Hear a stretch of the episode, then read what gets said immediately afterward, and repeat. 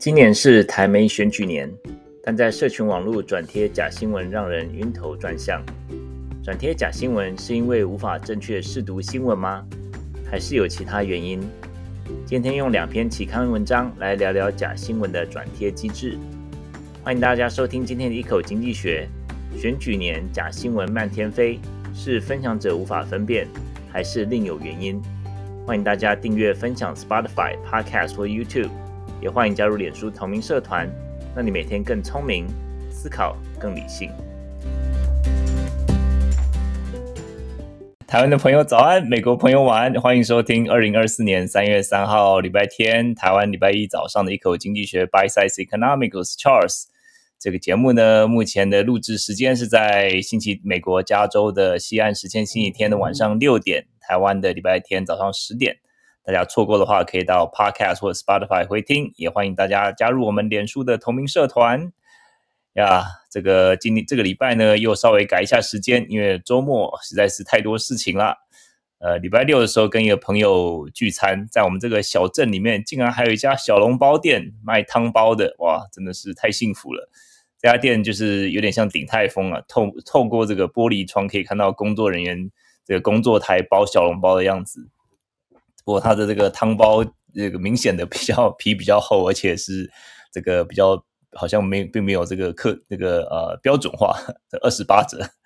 不过除了小笼包之外，还有水煎包啊，一些饭面这一类的，当然品质跟价位不能跟台湾比啊。不过有这样店就很感恩了。呃，美国尤其是加州啊，华人比较多的地方，越来越多这种。就是不同于这种比较一般，人家讲到 Chinese food，就是比较感觉比较传统、比较粗糙的那种中式食物。但是现在越来越多这种比较多多元的这种啊、不同的餐厅啊、像是蒸奶店呐、啊，然后现在有这种汤包店，还有一些这种烧烤店呀，算是亚洲的软实力吧。老苏呢，来美国之后待过四个城市呀，每个地方亚洲店和这个餐厅都少得可怜。现在。在加州的 David 终于啊出文了，终于出运了。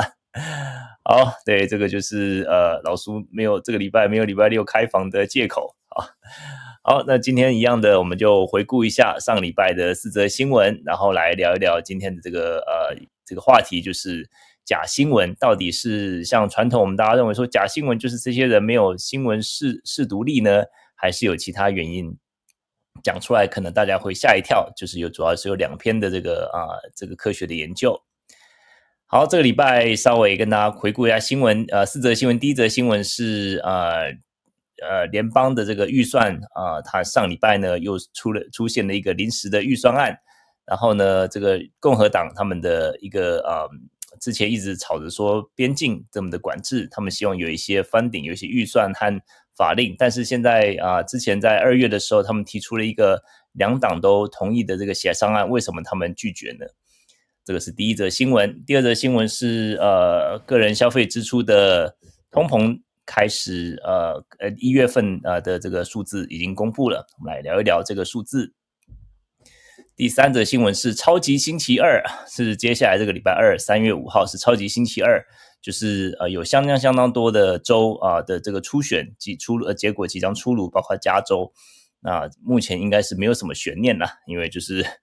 加州的这个啊可能对于共和党不管共共和党或是民主党都是没有什么悬念吧。那如果说像呃二零二零年的时候倒是还蛮有意思的，因为当初啊共呃民主党就是不这个拜登原本好像并没有。呼声太高，后来竟然竟然就是拜登出现这样子，所以说这个超级星期二，我们来聊一聊。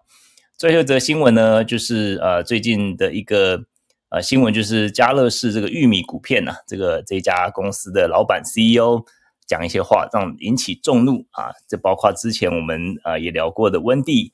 呃这个啊温蒂汉堡，他们要这种这个这个这个定价 surge pricing 啊，这个都是引起消费者的众怒。再聊一聊。好，第一则新闻就是，呃，歹戏拖棚的美国预算案又有新进展了。在会计年度已经开开始五个月以后，现在还是没有通过全年的预算啊，所以一直要用临时支出法案来续命。那上礼拜四呢，国会又批准了一项临时支出法案，还要防止这个周末呃政府关门。那议长呢，Mike Johnson 他再迫求助于呃这个民主党的这个组成的联盟。所以在众议院批评呃这个呃通过了这个临时法案，然后随后参议院通过，然后拜登政府拜登呃总统就签呃这个马上的火速呃签名。那这个部分的资金呢，将延长把这个政府续命到三月八号，也就是多一个礼拜而已。那其他的资金是延长到三月二十二号。为什么只有延长一个礼拜呢？因为他们目前预期是接下来这个礼拜应该会有一个整个会计年度的决定出来。那当然就是这个胜，这个对于呃议长来讲是一个胜利啊，但是当然对于众议院的保守党的这个比较比较保守的共和党员，他们就表示不满。他们认为这个 Mike Johnson 没有进一步削减开支或取得其他保守派胜利，他们感到相当沮丧。那目前的呃框架呢，希望就是接下来这个礼拜能够终于通过全年的法案。我们之前讲过很多次，联邦的呃会计年度不是七月一号开始，是十月一号开始。十月到现在已经五个月，已经到二月底就五个月了。现在三月初了，那连整年的这个会计预算的呃预算都还没有通过。这个其实就是一个有点像你 government 就是要 govern 嘛，这政府就是你要治理嘛。你竟然连治理连最基本的这个好像是能够维持政府正常运作的这样子一个最基本的要求都没有办法通过，就让美国民众也感到相当的沮丧。那 Mike Johnson 呢？他本身就是啊、这个在目前到目前为止表现让人可感到可圈可点的，也是有点像是一个呃 pleasantly surprise，让大家感到很惊喜的地方。因为 Mike Johnson 他本身是一个呃一开始是一个默默无闻的共和党保比较偏保守的一个参议员。那之前他们把自己的自己党派的这个共和党的 Kevin McCarthy 推翻推翻罢免之后呢，他就有点像莫名其妙被推举出来，说哎，谁推我？然后原本大家想说啊，惨了，因为他本身的这个呃相当相当的保守，那也算是比较死硬保守派的。那这样子会不会就是让这个整个议会就造成一个僵局？会不会造甚至就是更糟糕，是不是会造成玉石俱焚的情况？但是后来发现说，哎，他走的路线也算是愿意协商的路线，甚至跟之前呃 Kevin McCarthy 已经协商的一些条件，他都愿意继续来继承。这个也让一些保守党比较保守派的这种共和党就相当的不满，这样子，因为他们当初推举 Mike Johnson 是希望他们能够把政府预算案当成人质，来威胁大幅度的这种削减预算啊，支持呃停止对乌克兰支持啊，还有对于移民边境的这种改革，但是现在一样一项一项都失去控制，也看到 Mike Johnson 他不愿意啊、就是妥协对这些他们原本过去的同僚这些。更保守的这种共和党员呃来低头，甚至就开始跟民主党协商，所以他们就是感觉他们就是有点像失控的感觉。那在二月的时候呢，有一个两党共同协商的同意的这个边境法案，大家认为说，哎，这个边境法案不是共和党一直说吵着说要啊、要来这个呃多一些经费，然后来呃这个建筑这个边境的围墙，然后增加这个巡防的军军军军民呃军民警军警嘛。那这个这样子应该是可以啊，共共和党应该是很很乐见的一个情况，但是没有想到在参议院的时候被共和党他自己挡下来，这 这个是很奇怪的事情啊！他们不是一一直要吵着要经费吗？现在有经费为什么不通过？这主要原因呢是二零二四年今年是选举年呐、一切都还是跟选举挂钩。共和党他们是希望把边边境安全当成一个拜登政府这个治国不利的卖点。所以不希望在这个关键时刻呢，把这个边境安全预算法案通过。那这样的举措就是也让你感到还蛮无语的啦，因为就是嗯，就像是德州和佛罗里达州拼命把一车一车的这种移民运到 DC 啊、纽约跟加州一样，因为这样就是可以增加新闻曝光嘛。那把这个拜登政府的移民问题描绘的就相当的无能。所以先不问说到底有没有在为美国人民服务，先把看先看这个新闻有没有流量。所以说，这个也就是他们主要，他们拒绝啊，这个通明明是有已经两党的已经协商过的一个呃预算，就是有关于这个边境法案的预算，但是他们却拒绝的，这个也是一个蛮无语的。所以这个就是第一则新闻，目前看起来希望这个礼拜，接下来这个礼拜会通过全年的会计预算案。好，第二则新闻是 PCE，就是联总会最喜欢的通膨指数，个人消费支出。啊，上个礼拜啊公布的时候呢，显示一月份的通膨上升符合预期。那核心通膨就是不包括食物和能源成本的这个个人消费支出的通膨呢，是月增长是百分之零点四，年增长是百分之二点八，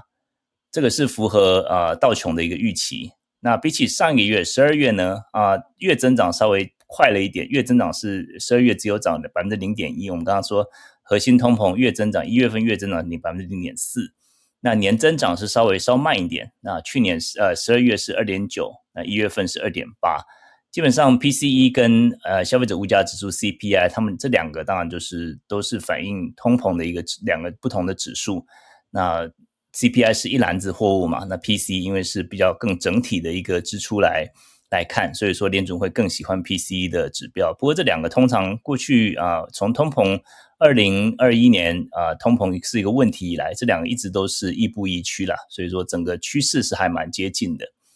那整体来讲呢，如果说加回这个食物跟啊、能源来讲的话呢，个人消费支出月增率是百分之零点三。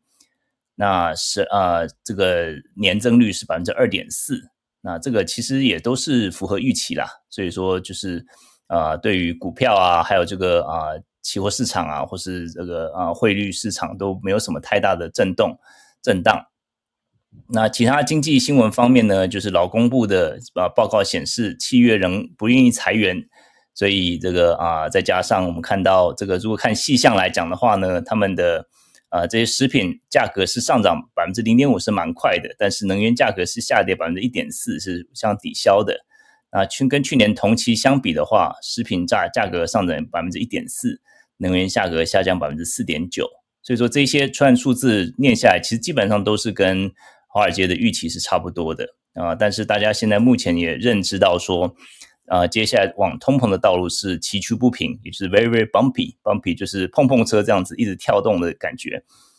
那目前股市是倾向，因为大家过去三认为说三月可能会降息，现在联准会的官员出来一个一个，就是啊、都把这个路路都封死了。大家现在股市呢就认为说，哎，是不是六月会首次降息？然后在股市的行情，大家看到最近道琼哇涨得不得了，是不是都是 price in 呢？那目前来看的话，就是如果说六月没有升息、没有降息的话，是不是要再跌一波？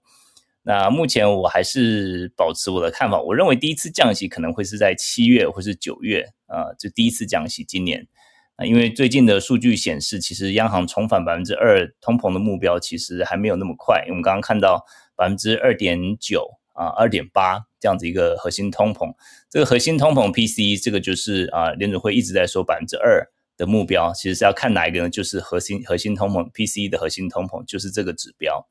那目前就是二点八嘛，那二点八到百分之二其实并不是呃那么快就可以达到的，因为我们看到从十二月百分之二点九到一月的百分之二点八，也就降了百分之零点一的年增率而已，所以我认为这个路还是蛮窈窕的。那所以说，no news is good news 啊，就是虽然说感觉是符合预期，但是通膨还是在往正确的方向走。那希望能够继续的持续下去。那至于说联准会的意向呢，我认为是可能没有那么快。那市场可能就是会通常会过度的乐观对于联准会的未来意向的判断。我们就是接下来就继续来观察吧。好，这个就是第二则新闻。第三则新闻是超级星期二，哇！美国选举啊，这个今年很多国家都在选举。美国选举呢，就现在是在初选阶段，然后接下来十一月是一个啊、就 general election 啊、现在叫做 primary election。primary election 就是党内初选的意思。那接下来星期二，三月五号就是所谓的超级星期二，因为很多州，包括加州，在星期二会举举行初选。那如果你登记的是共和党，那你就可以选说，哎，那个你要要拜登还是 Nikki Haley 还是还是其他人还是 write in 你写一个基诺里维，希望他来选总统，你也可以写 write in。那那跟那如果你是民主党的话，你就可以看到是你是啊。哦，对不起，我刚刚说拜登，共和党的话是川普，川普或是 Nikki Haley。然后如果说你是民主党的话，你收到选票，就是说呃这个你是要支持拜登或是啊其他的这个啊其他的党员。不过目前看起来基本上是没有什么悬念了，共和党大概就是川普，那民主党大概就是拜登，就是二零二零年再一次的呃再一次的出现。那在超级星期二之后呢，两党总统候选大致底定。那因为超级星期二是呃选举规模最大、最广泛的一个初选日，超过三分之一的代表是会开出他的票来。那过去过去几十年以来，这个超级星期二基本上就是决定了未来提名的人选了，基本上是没有什么悬念的。那目前看起来呢，就是、呃，当然大家关注的当然就是共和党啦。川普现在看起来是势不可势势不可挡啊，是不可避免的一个候选人。他们呃必须要达到一千两百一十五票，目前啊、呃、在呃 Nikki Haley 才二十四票，然后川普才两百四十四票，那这个比数相当的悬殊了。那在超级星期二之后呢，一般认为是呃川普会更更加大幅的大幅度的领先。那这个赤字会增加了。那其实有四件事情是比较有趣的，我看啊，这个来跟大家来呃报告一下。首先呢，第一件事情是从一九八八年以来，所有共和党候选人在超级星期二啊当选赢呃赢得多数票、多数州票数的情况下，都会成为该党的提名人。所以说，只要赢得超级星期二，就是赢得党内初选，基本上是。那今天啊，这个接下来星期二啊，会有会选出八百七十四名代表。啊，来参与，是占总数的百分之三十六。所以说，如果说川普啊赢得大多数的话，那 Nikki Haley 基本上是已经呃确确定确定呃输输定了，就是他没有办法代表共和党。那目前的希望就是啊，Nikki Haley 依然以紧咬不放呢，是希望那个最高法院能够判定啊，川普他的这个啊这个就是因为一些六这个一月六号，然后或者说他过去的他一直宣称他有这个豁免总统豁免权。在他说一些言论啊，认为很很多人就是认为他是叛国罪，认为他是啊煽动罪，煽动动乱。但是啊，川普他宣称他有总统豁免权，那这个这个最高法院呢将要判断说他到底有没有这样子一个豁免权。那这个要要最高法院不是说一个礼拜就可以判出来，这个就是旷日费时啊。那看要到选举之前到底能不能判判决结束？那判决结束之后，那。共和党是不是又是一团乱呢？所以说，Nikki Haley 现在是看准说，如果说川普呃，如果说到时候被判有罪的话，他就会被呃拒绝这个继续能够选举选总统的一个一个资格。那这个这个是第一件事情。第二件事情呢，各大州啊、呃，各州大多以赢家通吃的方式来分配代表，这样的做法可以为领先者带来难以超越的呃领先优势。比如说一个州啊，有百分之五十一的人选川普，有百分之四十九的人选 Nikki Haley。那有些州就是把全部的票都归给川普。那这个就是到共和党大部分是是这样做的。那这个主要的目的呢，希望能够党内的基础可以比较巩固在一名候选人的候选人的周围，就避免太激烈的一个斗争了。那民主党是比较多州，他们的规定呢比较多州是被。比如说像刚才刚才的例子，如果说五十百分之五十一是拜登，百分之四十九是啊第二个候选人的话，会把百分之五十一的票归给拜登，那百分之四十九的票归给另外一个候选人。那民主党是希望这样子更加的平等，那但是这样子就是按照啊比例分配的话，有可能会延长啊党内初选的一个啊一个时程。那第三个呢，就是川普在核心共和党人中拥有巨大的优势。那这个超级星期二呢，可能呃没有足够的独立人士为 Nikki Haley 提供道路，所以说 Nikki Haley 看起来前途还是蛮暗淡的。在第四个就是 Nikki Haley 和他的呃支持他的团体已经花了将近一亿美元了，但是他到目前都没有任赢得任何一州，他甚至连自己的故乡呃自己当州长的南卡都没有赢啊。当然他为什么会没有没有一周都没有？为什么有二十四票呢？这就是有些州它是用比例分配的。所以他如果赢百分之十，赢百分之二十，百分之三十，那有百分之这个十、二十、三十的票是分给他。不过目前看起来悬下是还是相当的悬殊，这显示也是川普的支持率跟呃声势是多大。所以，所以目前看起来应该是没有什么太大的悬念吧。那我们就继续来观察，看接下来的主要的变数是最高法院的判决。那最高法院判决可能要等到，可能最快最快可能等到暑假吧。好，最后一则新闻呢，就是来讲到说，温蒂汉堡的动态定价系统跟家乐氏玉米片 的执行长，最近这两位这个执行长啊，这个人这个，我觉得这当执行长呢，就要人狠话不多。可是呢，这两位执行长明明就是 这么大的公司的执行长，可是话很多啊。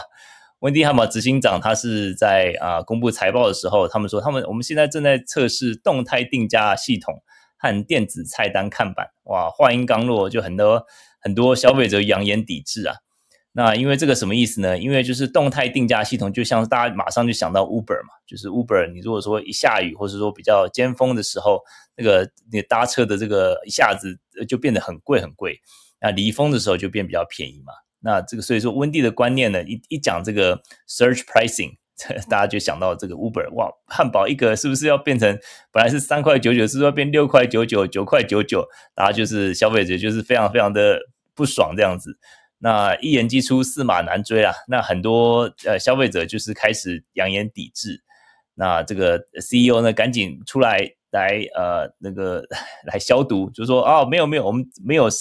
涨价的打算，我们只有我们只有这个优惠的打算。这个但是大家还怎么还是相信你呢？这个其实。呃，尤其是在这种比较啊呃，高呃价格弹性的这种啊商品，像是这种呃速食啊，就很多对很多消费者来讲是它有很多很多选择，而且就是一旦价格调涨的时候，它可能需求就会大大的降低，所以对于这个温迪汉堡的形象重创了。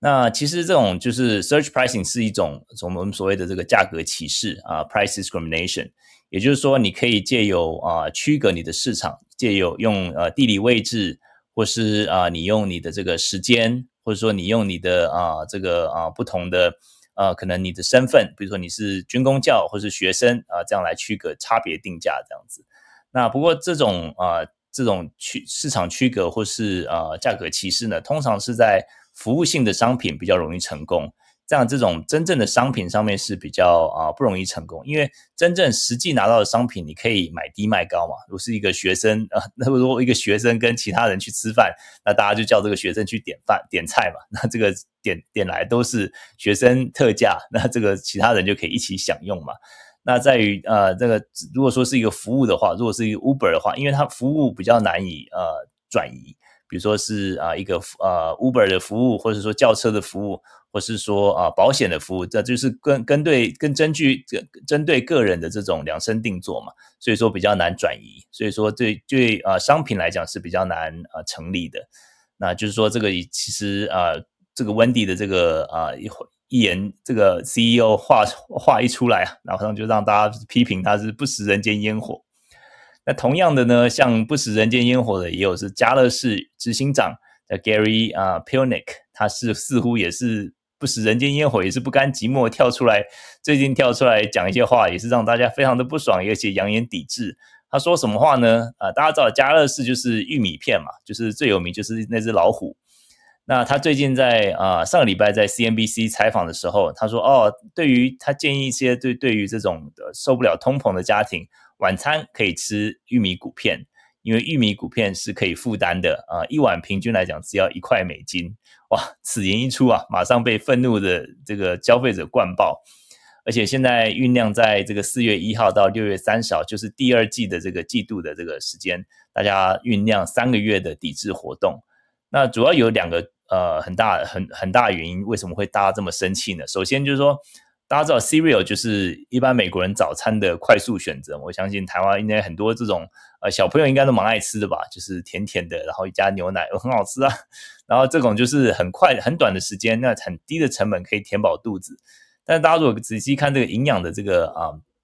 这个表，其实它并不是很均衡，而且是呃很高的糖分，也让人受受人诟病嘛。如果吃太多，就对肾脏好像似乎也不好。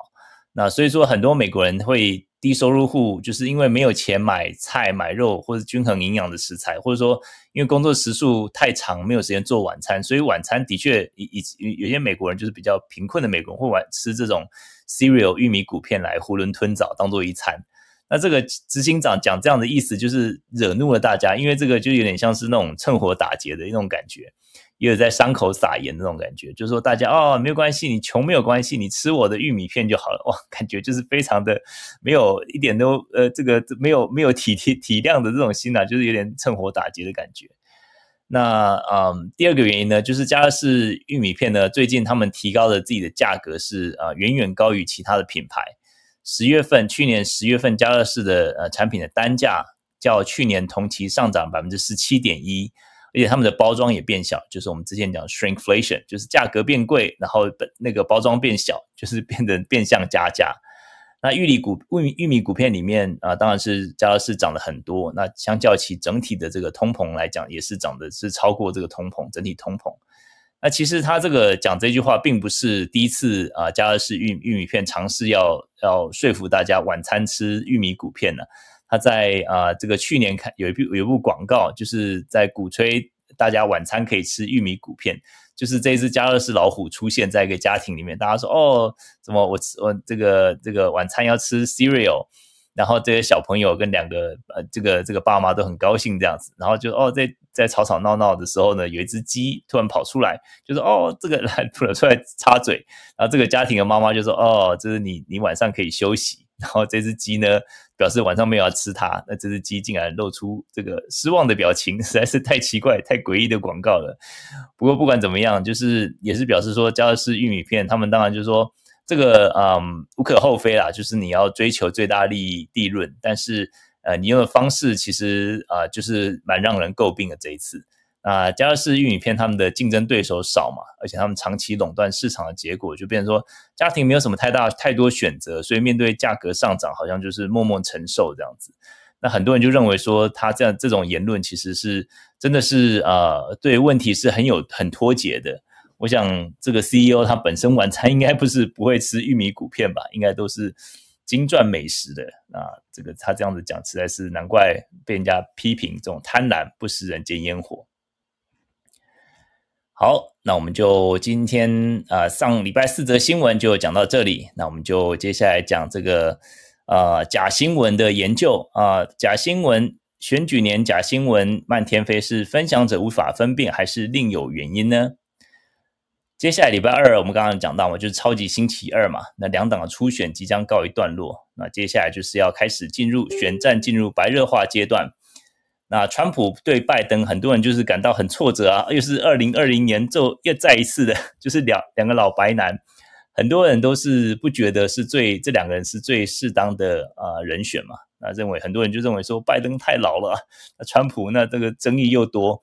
那当然这次就像刚才讲的，还是有一点点变数啦。最高法院最近要决定开启判决，就是看他在一月六号国会山庄的事件呢，是不是拥有总统的豁免权。那不管怎么样，美国在上次二零二零年选举的时候呢，吵得最凶就是 fake news，就是假新闻。川普总统在他的记者会在钦点 CNN，就是指责记者就说 “You are fake news”，就是你们就是假新闻。所以很多川普总统和他的支持者散播和转发的新闻也被证实是假新闻，所以假新闻是漫天飞啊。那彼此都是指责对方是假新闻。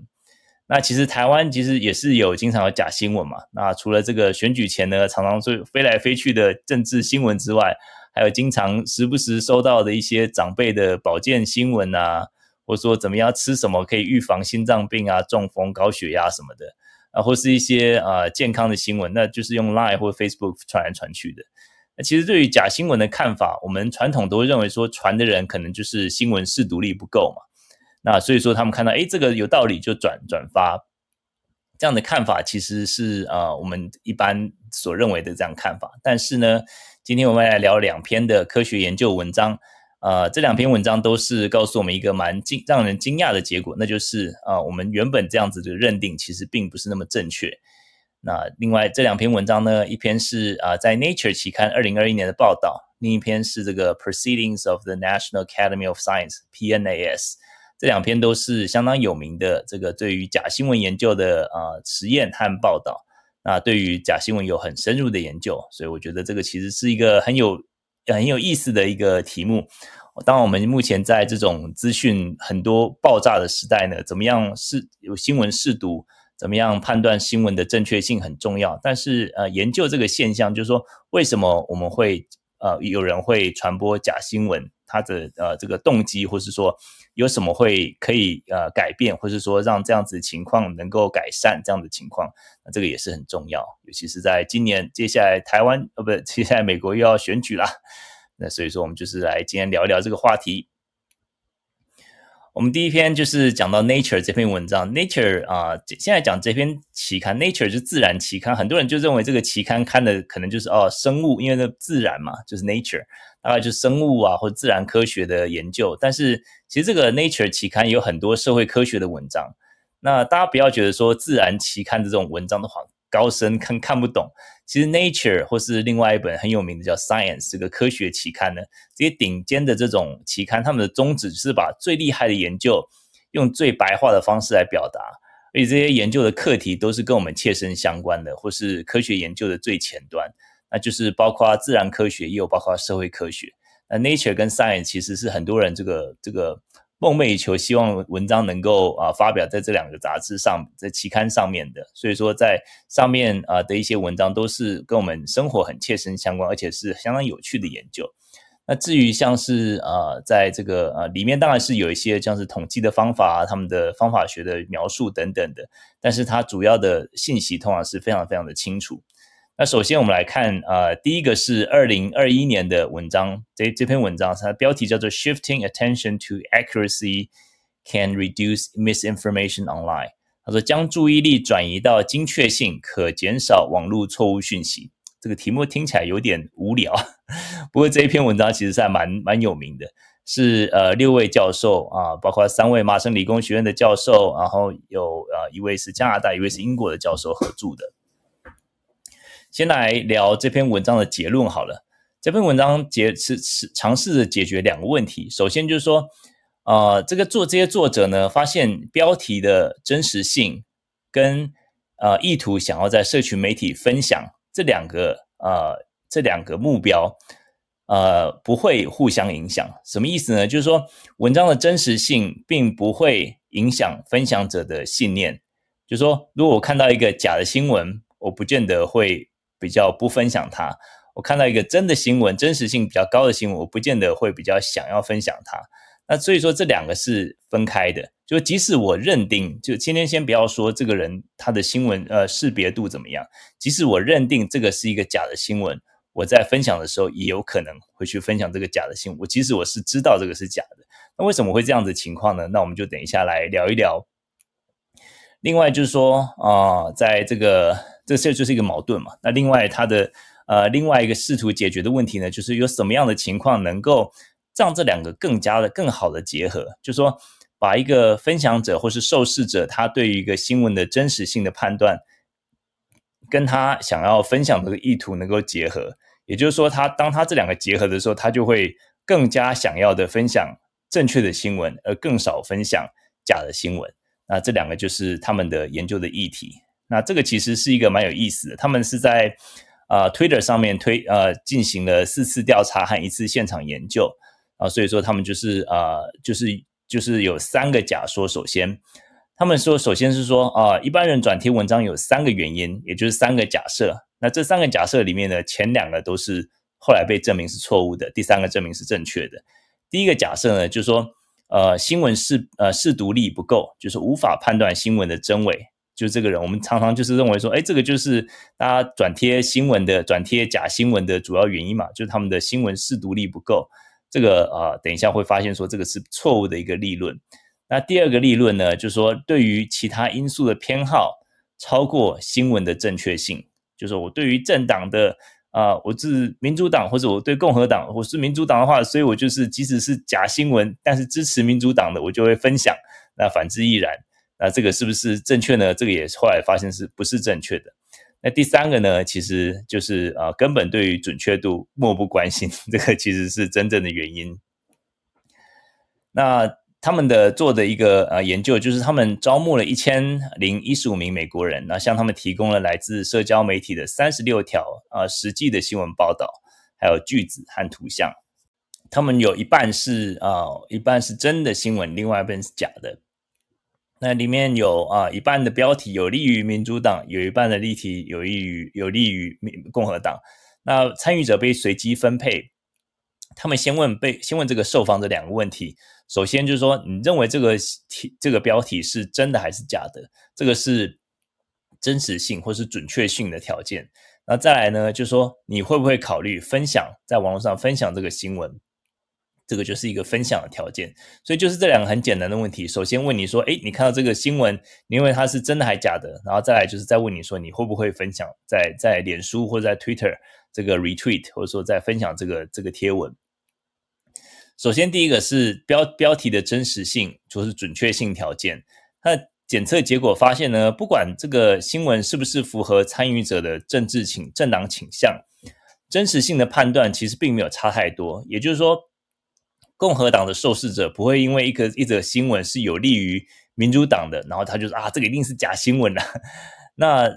呃，真正结果出来呢，真实新闻有百分之六十五到八十的机会会被正确判断成真实新闻，而假新闻呢，只有百分之十到十五的机会被误判为真新闻。所以说这个比例其实算是蛮高的，就是真实的新闻有最多到八成有机会就是被正确判断成真实新闻，而且这个是不管你是在哪一党，共和党看民主党的新闻，共和党看共和党的新闻，民主党看共和党的新闻，民主党看民主党的新闻。所以说这个真实判断力，大家对于这种新闻试读的能力是还蛮高的。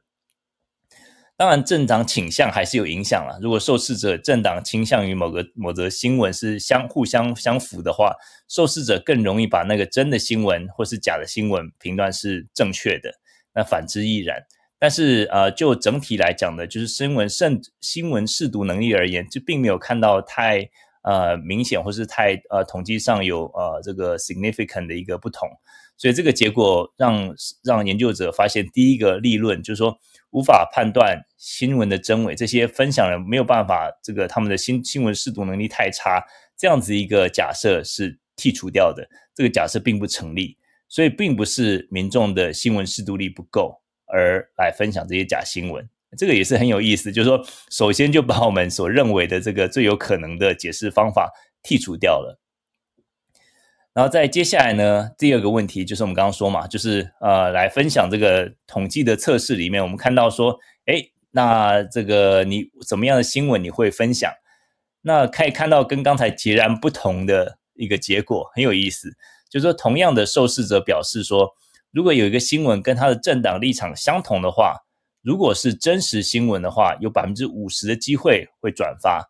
如果是假新闻的话，会有百分之四十的机会会转发。也就是说，不管是真的还是假的，你只要跟我的呃共和党，我看到哇，让我看到很爽的共和党支持共和党的新闻，百分之四十到五十的机会会转发。也就是说，即使是假新闻，我还是会转发。诶，这个时候就会出现一个问题，就是刚才明明新闻试读或者说我判断正确度的准度这么高，不管是共和党或是民主党，但是今天。要转发的时候，突突然就是好像变成脑袋关起来一样，就是完全不看这个新闻的正确度呢。这跟第一个统计的结果有一个很大的不同啊，就是我们刚刚看到受试者对假新闻的辨识度很高嘛，假新闻有百分之十，只有百分之十到十五的假新闻会被认为是真的，所以就有很高的辨识度。这些这一群受试者，所以说即使是假的新闻，那受试者即使如果同样的立场的话，有百分之四十的机会会分享。所以这两个测试其实我们会看见一个还蛮分离的一个结果，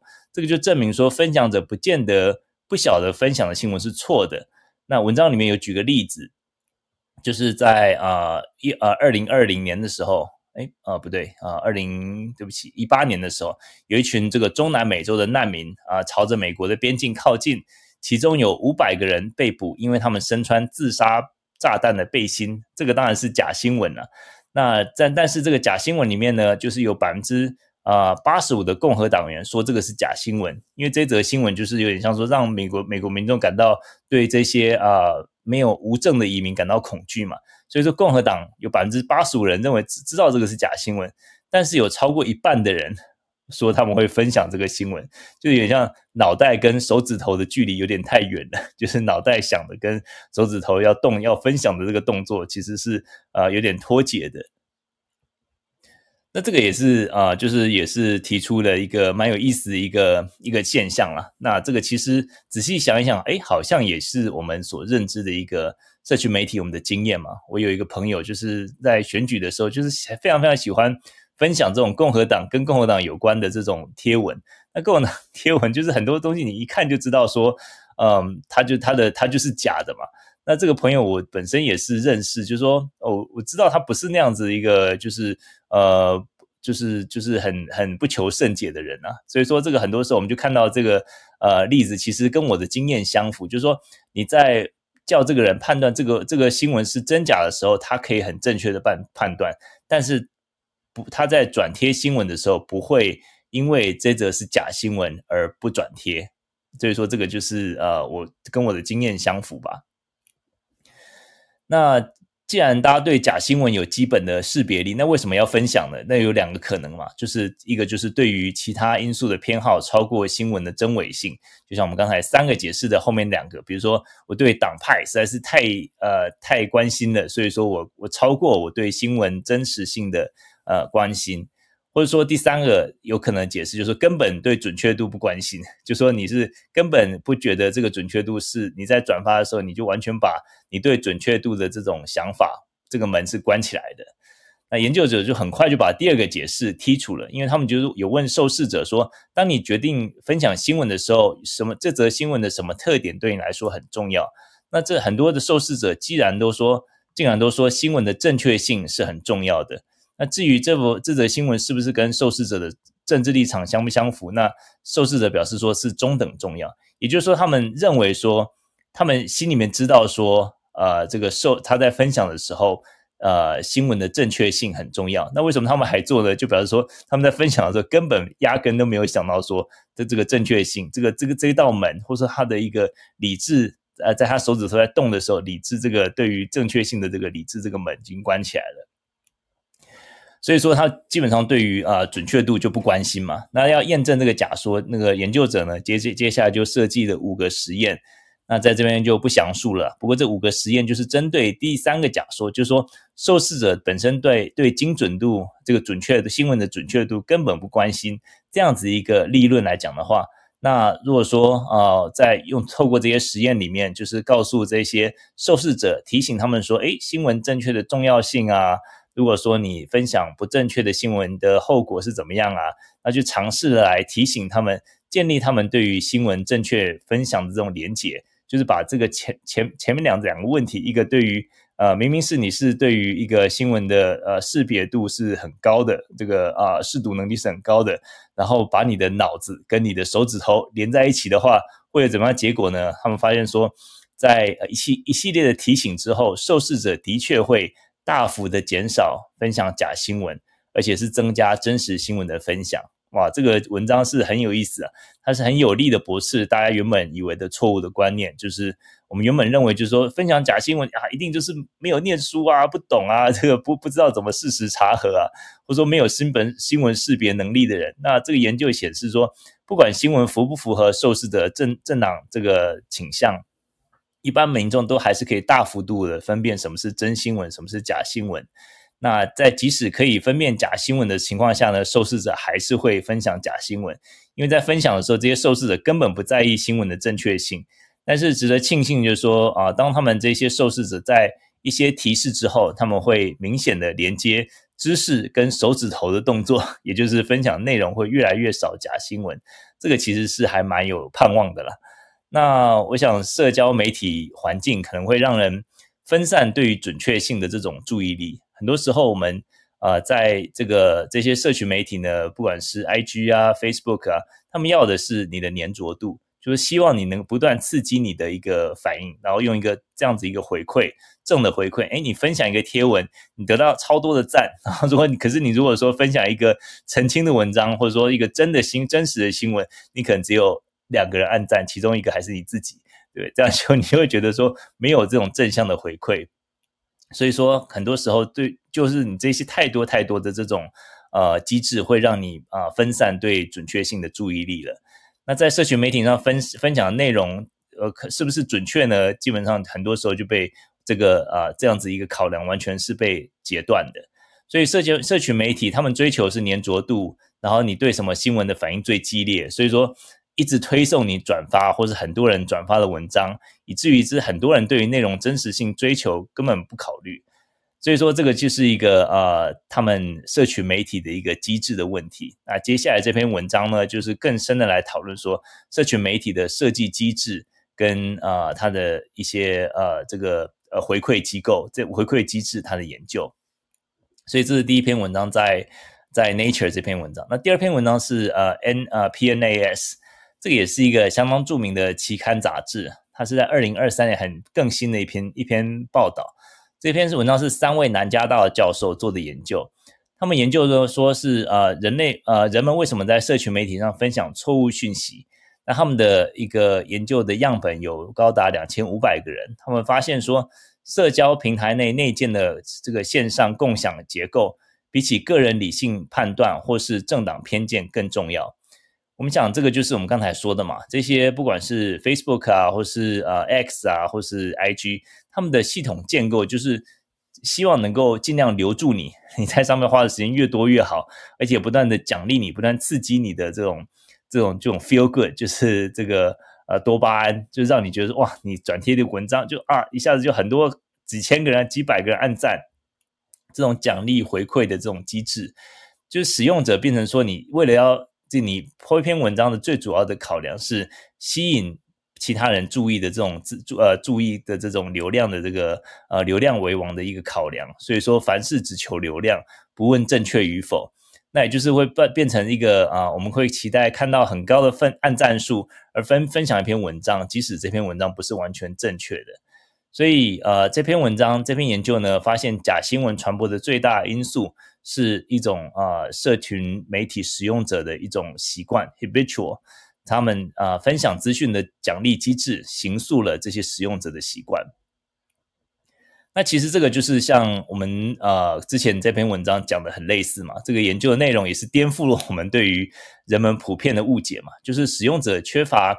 判断这个啊真伪所需要的这个思考能力是是，或者说他们强烈的政治信仰扭曲了他们判断了吗？但是其实我们看到其实是这个社群媒体它的一个设计机制，让人们啊把一些一些理性判断，或者说在呃分享这些文章的时候这些。考量都已经暂时截断了，因为他们对于呃可能按赞数或是流量，或者说你的这个呃多巴胺，你能够刺激到你能够获得到这样的更好的一个回馈，你对这些考量是更在意的。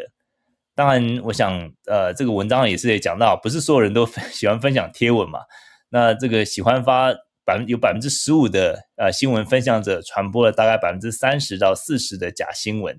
也就是说，很多人像我比较少在转发啦。我通常就是呃一些经济新闻，当然我会转发，但是我都会就是稍微分析一下。那也就是为什么老苏的一口经济学网页没有很多人按赞 啊？大家听到赶快按赞分享啊！不管怎么样，就是如果只是考量流量的话，那你当然就是要尽量新新三色，或者说尽量这种大家在炒的话题就来蹭一蹭嘛。那就是所以说，呃，在有百分之十五的新闻分享者分享了百分之三十到四十的文章假新闻，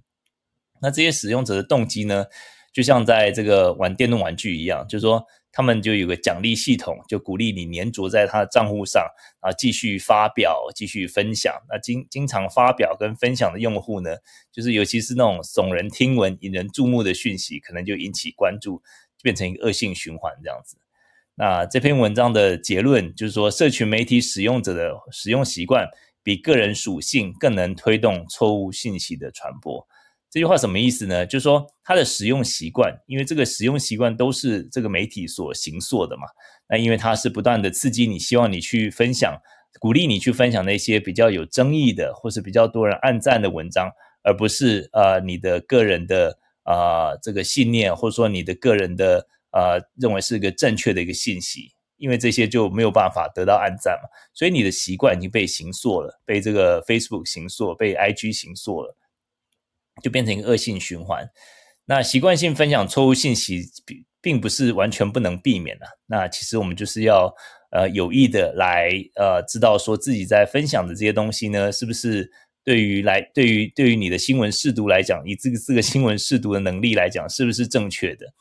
那对于啊、也就是说，这个这篇文章的最后的结论，其实跟前一篇差不多，就是怎么样来连接你的头脑跟手指的距离。也就是说，你发现说，哎，你要分享这个文章之前，你是不是来确认一下它的准确性？那我想在不管在台湾也有这个事实查核中心嘛。那在美国也是有很多不同多多面多方的，可以来看看这个新闻是不是真正的准确。其实我觉得这些都是蛮重要，而且就是说你尽量不要用冲动式冲动性的这种分享。你发现文章，哎，好文章，哎，你仔细想一想，它里面讲的是不是只是为了呃这个你让你觉得肾上腺素这个发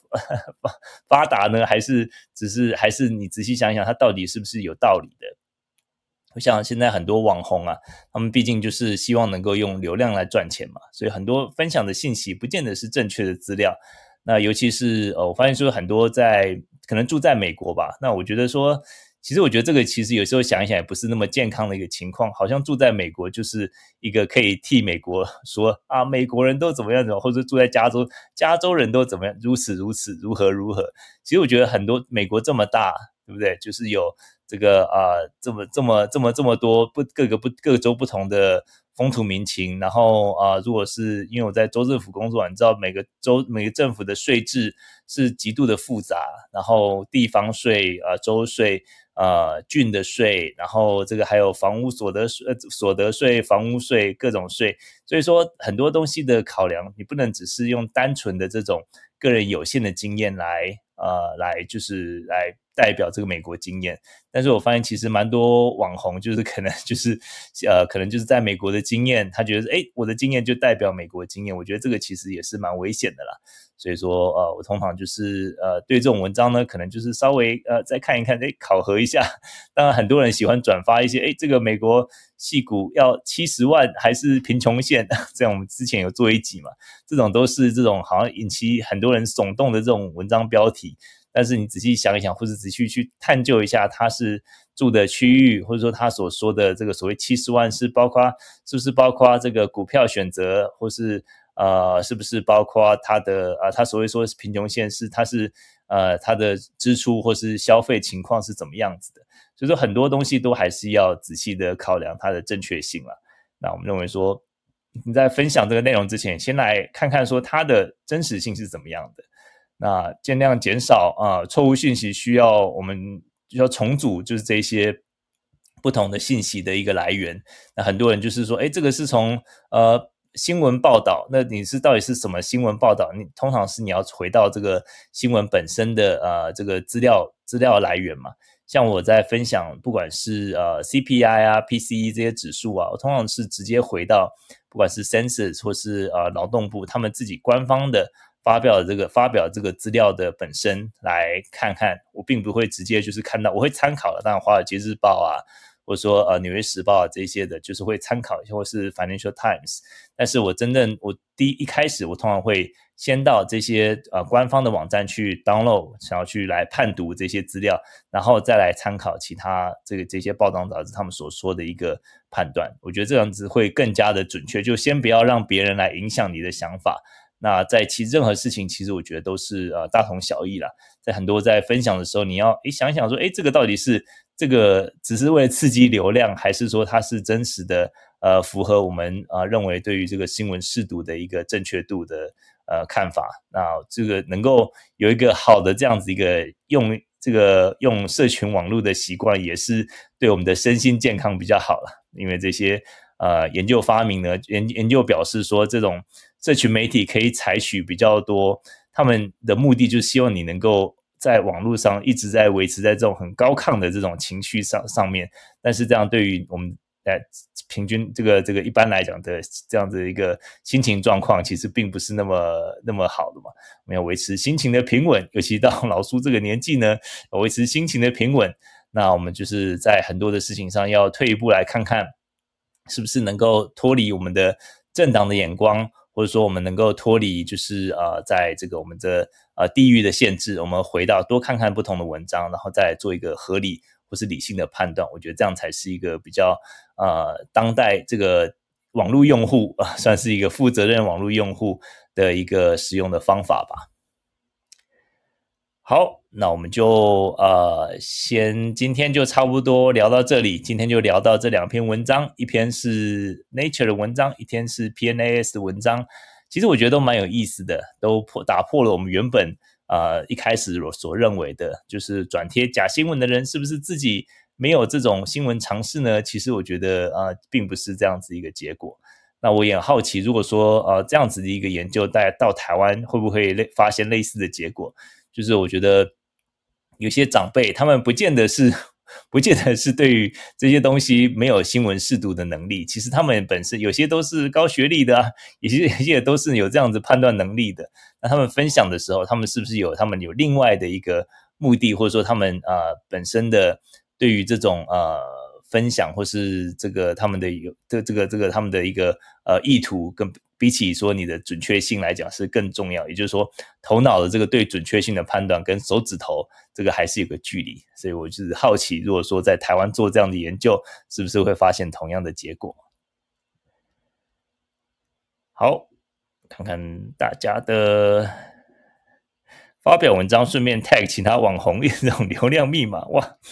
这个梦也非常的了解啊。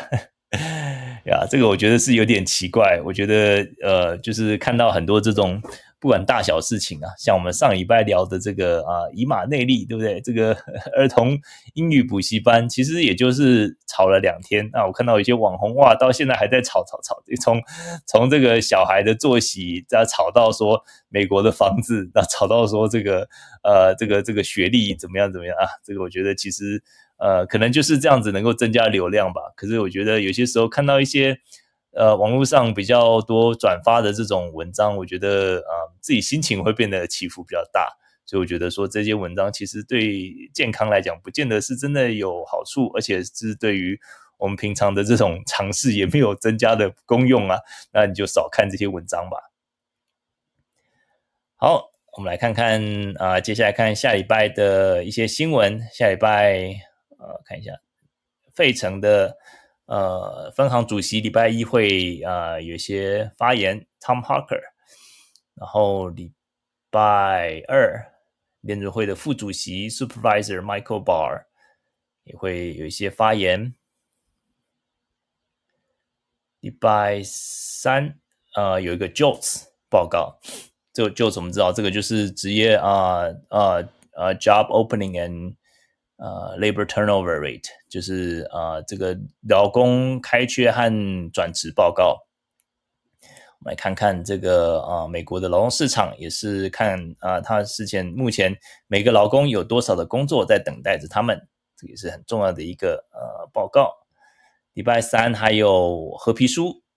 褐皮书就是在呃三月的会议之前的利率会议之前会来各个区域各个分行区域的一个报告。